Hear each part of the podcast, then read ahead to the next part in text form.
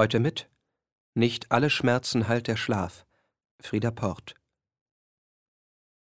Nicht alle Schmerzen heilt der Schlaf.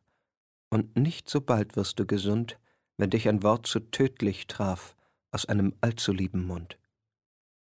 Wie viel ein solches Wort entdeckt und dir erklärt mit einem Mal, wie es dich aus selgen Träumen weckt durch eines Blitzes grellen Strahl.